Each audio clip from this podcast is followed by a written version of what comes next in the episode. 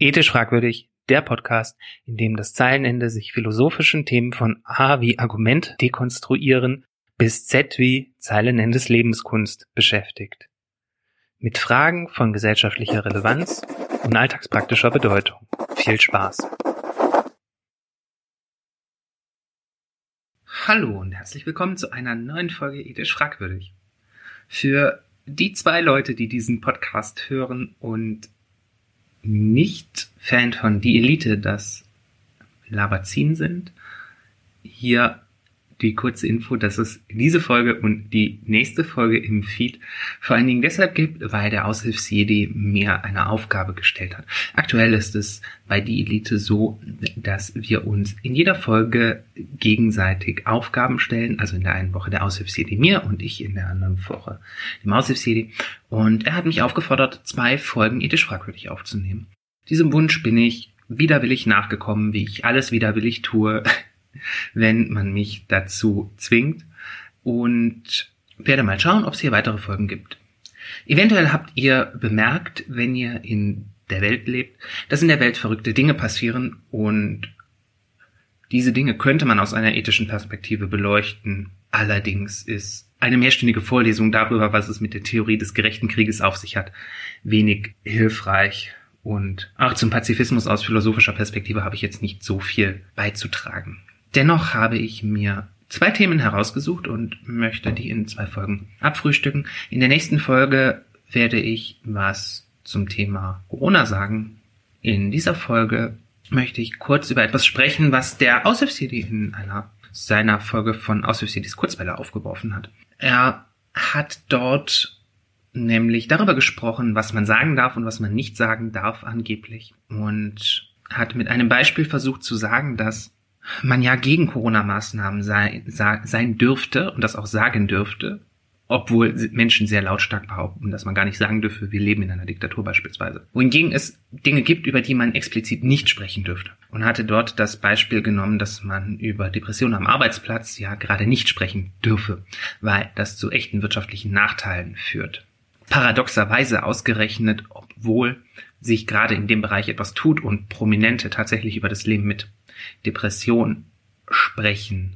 Ich hatte dazu die Anmerkung, dass ich das Beispiel etwas unglücklich fand, weil es implizieren könnte, dass man über Depressionen am Arbeitsplatz nicht sprechen sollte oder über Dinge, die potenziell dem Chef oder der Chefin das Signal geben könnten, dass man nicht so leistungsfähig sei wie andere MitarbeiterInnen. Und habe darauf eine, eine etwas andere Perspektive, möchte natürlich erst einmal disclaimern, dass niemand dazu gezwungen ist, Dinge über sich zu erzählen am Arbeitsplatz, die er oder sie nicht möchte.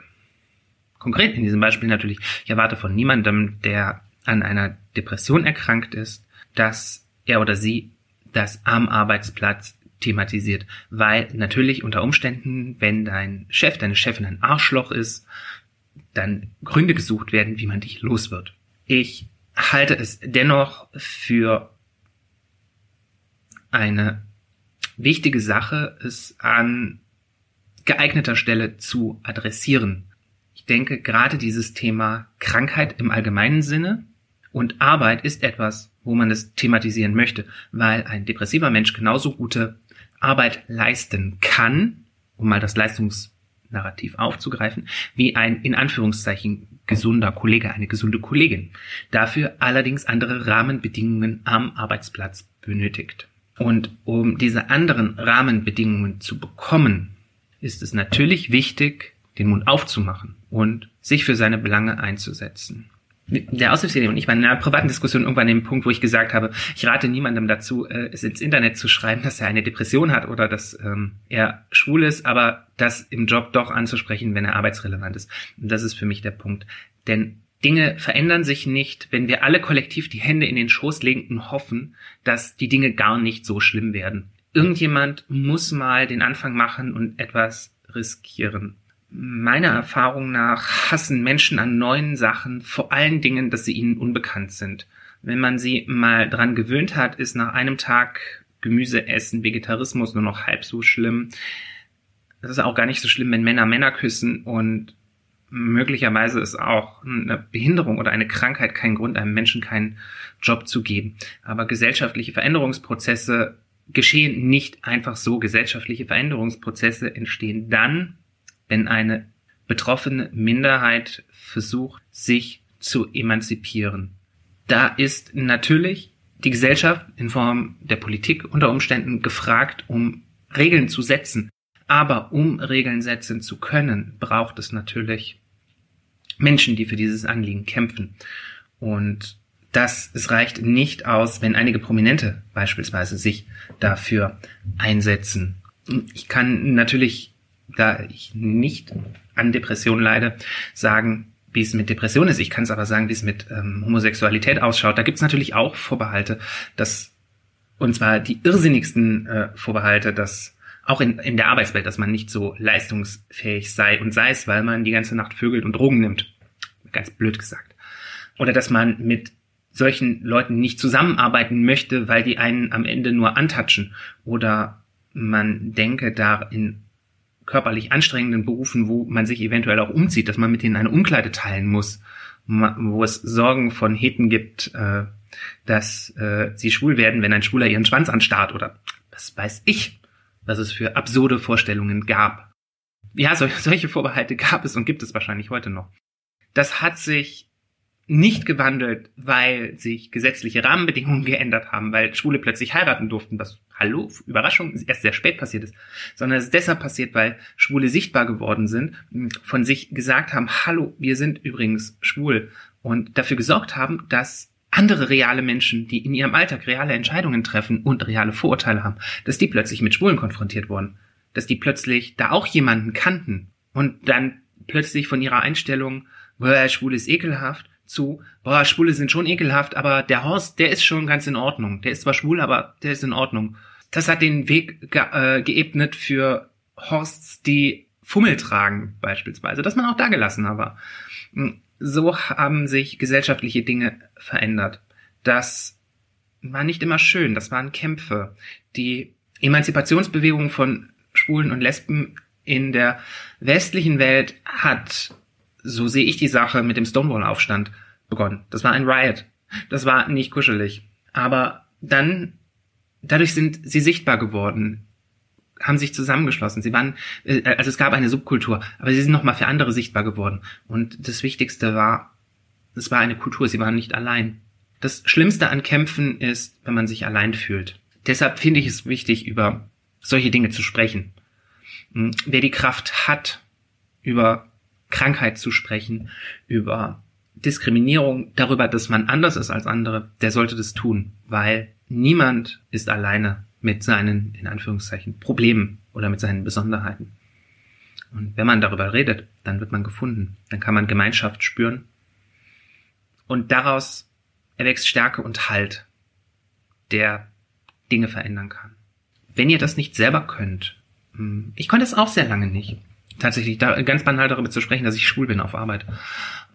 Mir tut es gut, darüber zu sprechen und mir eröffnet es auch neue Horizonte. Wenn ich von meinen Erfahrungen berichte, beispielsweise, was es bedeutet, sich mit einem Arbeitskollegen ähm, ein Zimmer zu teilen, wenn man auf Messe geht, dass das unter Umständen so ein Moment ist, wo ich mich entweder das Wochenende unwohl fühle oder mit dem Kollegen ein klärendes Gespräch führen muss, damit er sich nicht verraten fühlt, wenn er es irgendwann anders erfährt und dann nachträglich irgendwas in die Brüche geht, was man kitten muss. Und ja, ich weiß, dass das irrational ist, aber solche Gedanken macht man sich.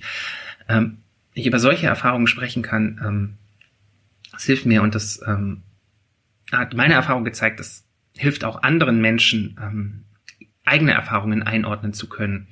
Ähm, man spiegelt den ganzen äh, cis-hetero-Männern, den Weißen, auch zurück, dass die Welt nicht so ist, wie sie sich das gerne vorstellen. Die huschen so problemlos die, durch ihre Welt äh, haben nie irgendwie einen Widerstand gespürt und glauben, dass es allen so geht. Und ihnen einfach zu spiegeln, dass es auch andere Perspektiven auf die Welt geht, ist unglaublich wichtig, weil die, von selber kommen sie nicht auf die Idee. Ihr macht euch auch sichtbar für Menschen, die nicht die Kraft haben, aktuell darüber zu sprechen.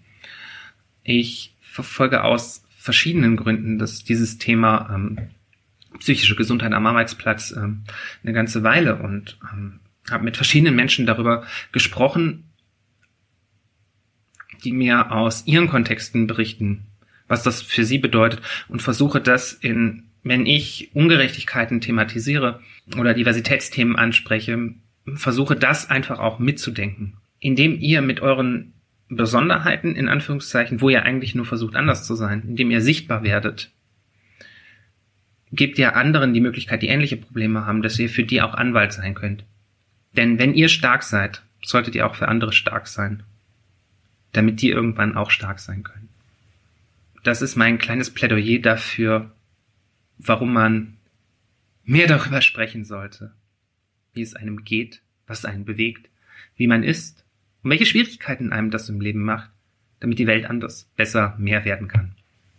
Mich würden eure Geschichten interessieren. Ähm, welche Erfahrungen habt ihr damit gemacht, euch in irgendeiner Hinsicht zu outen am Arbeitsplatz? Habt ihr gute Erfahrungen gemacht oder habt ihr schlechte Erfahrungen gemacht?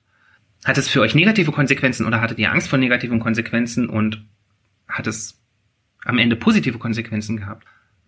Gerade wenn es so ist, erzählt von diesen Geschichten, damit andere den Mut haben, auch zu handeln und positive Konsequenzen zu spüren. Und auch wenn ich ein ziemlicher Kritiker der modernen Arbeitswelt bin und kapitalistischer Produktionsstrategien, wie man mir mal vorgeworfen hat, dass ich dann noch mit dem Optimismus um die Ecke komme, da sage ich nur, welche andere Wahl habe ich denn, außer optimistisch zu sein, dass es anders besser mehr wird? Weil ich glaube, dass wir das gemeinsam schaffen können. Bis zum nächsten Mal, euer Zeilenende.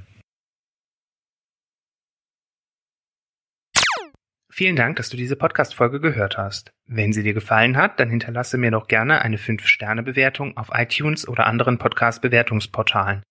Damit hilfst du nicht nur mir, du hilfst auch anderen Leuten, die sich für solche Podcasts interessieren, diesen Podcast besser zu finden.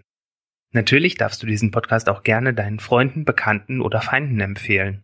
Wenn du Fragen, Anmerkungen, Kommentare, Themenvorschläge oder Kritik hast, dann darfst du mich gerne kontaktieren.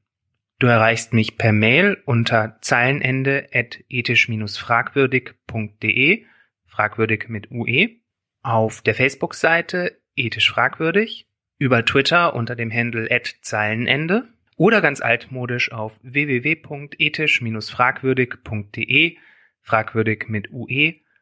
Dort kannst du mir gerne einen Kommentar unter der Folge hinterlassen. Ich freue mich von dir zu hören und sag bis bald, dein Zeilenende.